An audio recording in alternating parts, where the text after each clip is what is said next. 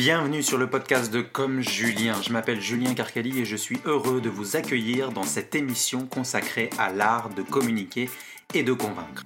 Démarrons tout de suite cet épisode avec pour thème comment amener votre contenu à être viral? Donc j'avais envie aujourd'hui de vous apprendre à amener votre contenu à être viral. Et on va voir qu'il faut absolument, pour que votre contenu soit viral, comprendre différentes choses. Tout d'abord, comprendre la monnaie sociale. C'est ce que j'appelle la monnaie sociale. Je vais vous en parler dans un instant. Comprendre comment créer le déclic auprès de votre public. Mais aussi comprendre aussi comment jouer sur l'émotion de votre public et comment le faire participer à partager donc votre contenu. Et finalement, on va voir que pour permettre à votre contenu d'être partagé, il faut aussi en faire des histoires. Et ça, on le verra à la toute fin du podcast. Comprendre la monnaie sociale, c'est la première chose sur laquelle mettre votre focus. Comprenez tout d'abord que parler de soi, c'est divertissant, ce n'est pas ennuyeux. J'ai discuté il y a peu avec mon oncle qui me disait Vous êtes dans un monde où vous devez vous afficher pour être vu. Vous devez montrer ce que vous faites pour pouvoir être vu. Et c'est vrai que ça n'a plus rien à voir avec il y a 20 ou 30 ans. Et les médias sociaux ont créé cela. Il faut apprendre à être vu et à parler de soi pour pouvoir avancer dans l'entrepreneuriat, pour être connu. Et comment vous pouvez travailler votre monnaie sociale Ça va être de parvenir à une impression positive auprès de votre entourage, que ce soit de la famille, des amis ou encore des collègues. Et il y a donc trois façons de se promouvoir et donc de gagner sa monnaie sociale. Tout d'abord, être d'un naturel remarquable. Donc par exemple, euh, d'être quelqu'un qui est extraordinaire, pas habituel, qui vaut le coup vraiment d'être notifié ou sur lesquels on a envie de porter notre attention.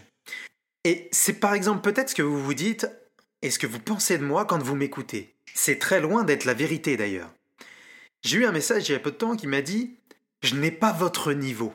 Mais on a tous ce niveau, on a tous cette capacité de pouvoir parler et on a tous la possibilité de pouvoir diffuser de l'information auprès de notre réseau. Et c'est exactement ce que moi j'essaie de faire par le biais de podcasts. Mais vous n'êtes pas obligé de, tourner des podcasts. Vous pourriez écrire des articles de blog. Vous pourriez euh, tout simplement mettre des posts sur LinkedIn ou diffuser des vidéos. Il y a énormément de possibilités aujourd'hui grâce aux médias sociaux pour pouvoir vous faire connaître. Et c'est bien l'objectif de ce podcast. Autre façon de se promouvoir soi-même, ça va être de tirer parti de la mécanique du jeu. Je vais vous donner un exemple, c'est les miles. Tout le monde connaît les miles que l'on peut gagner quand on achète des billets d'avion. Sachez que seulement 10% sont effectivement dépensés. Ça a été une étude qui a été euh, réalisée il y a quelques années.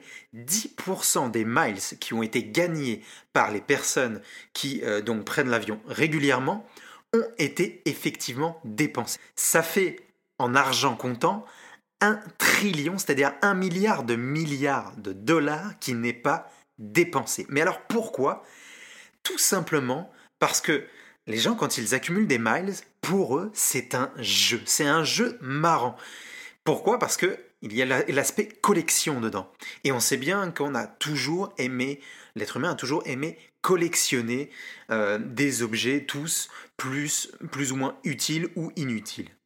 Troisième façon de se promouvoir soi-même, ça va être de faire que les gens se sentent intégrés, c'est-à-dire de permettre aux personnes qui vous suivent d'être dans un club un peu privé.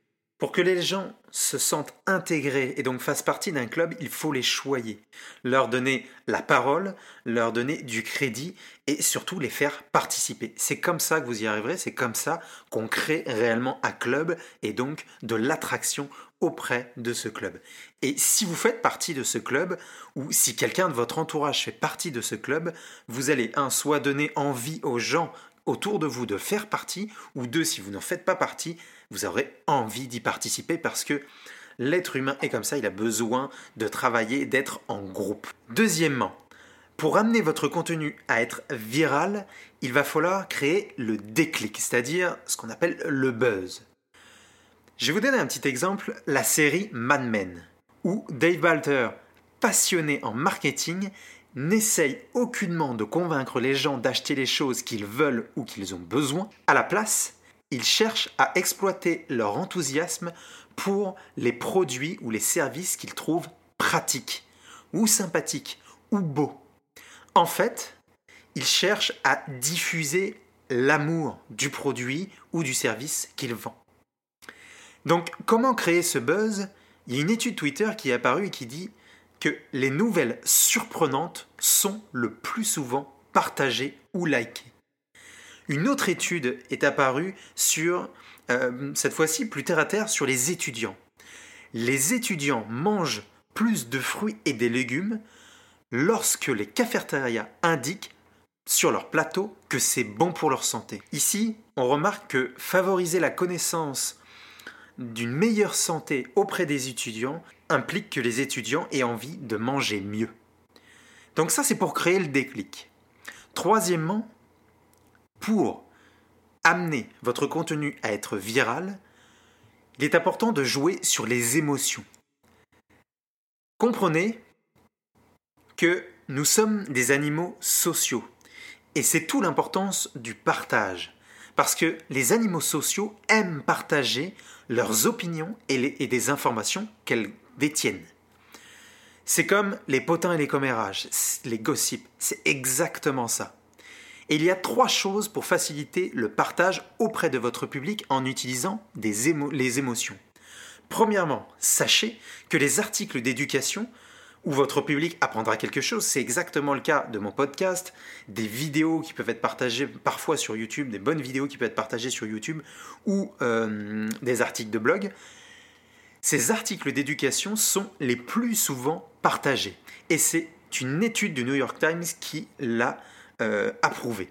Vous devez comprendre ici que c'est la valeur pratique que les gens vont avoir envie de partager l'information parce que ça aide les autres.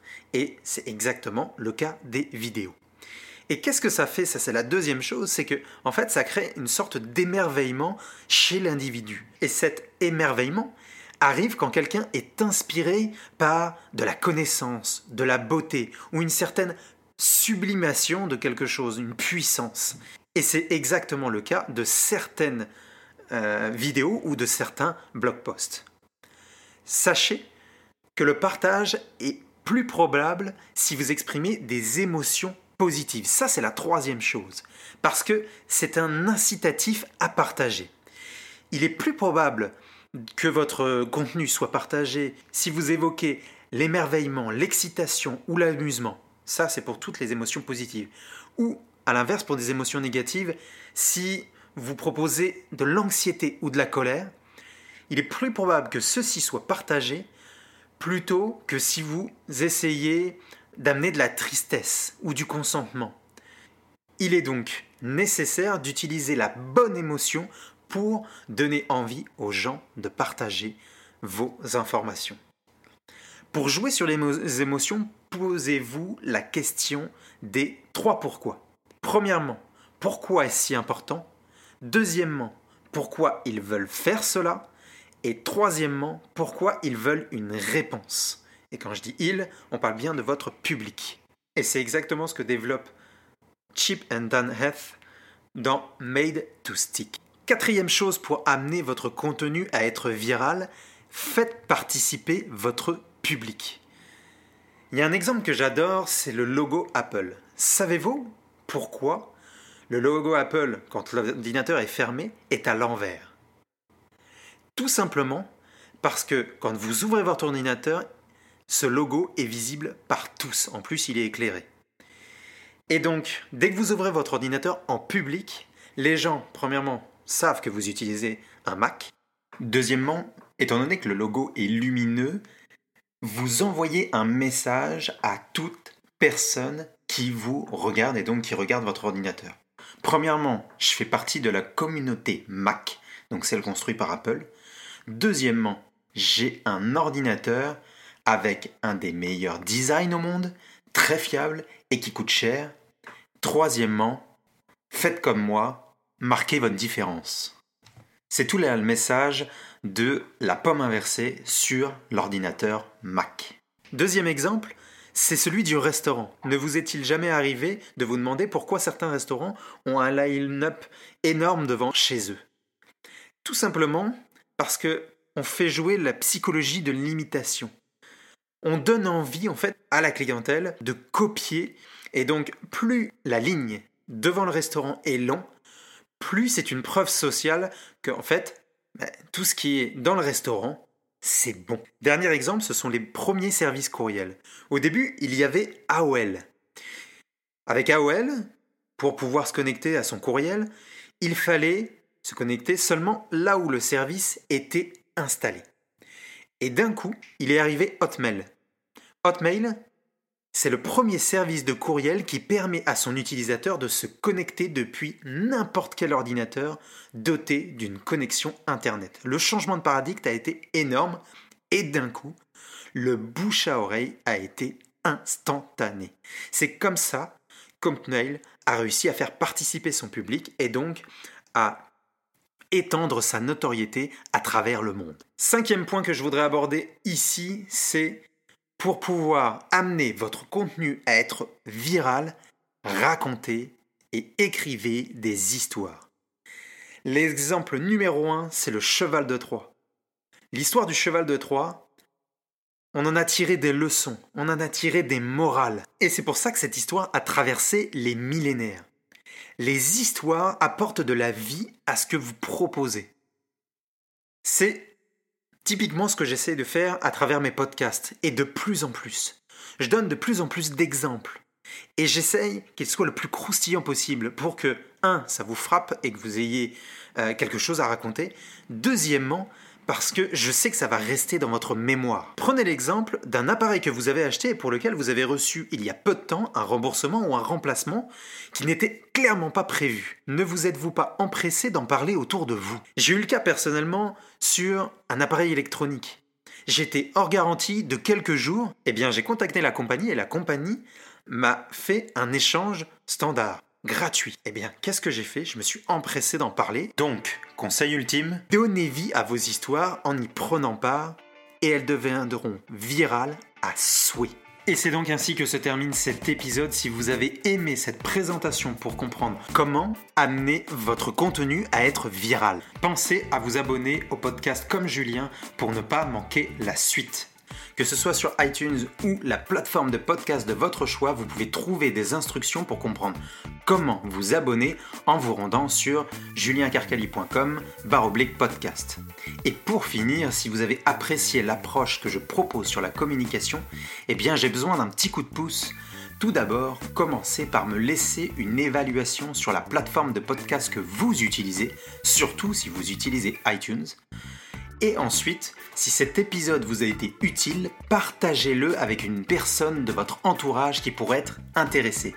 L'URL direct vers ce podcast est juliencarcali.com baroblique 13. Vous pourrez y trouver toutes les ressources dont nous avons parlé aujourd'hui. Je vous remercie de m'avoir écouté jusqu'au bout et je vous dis à la semaine prochaine.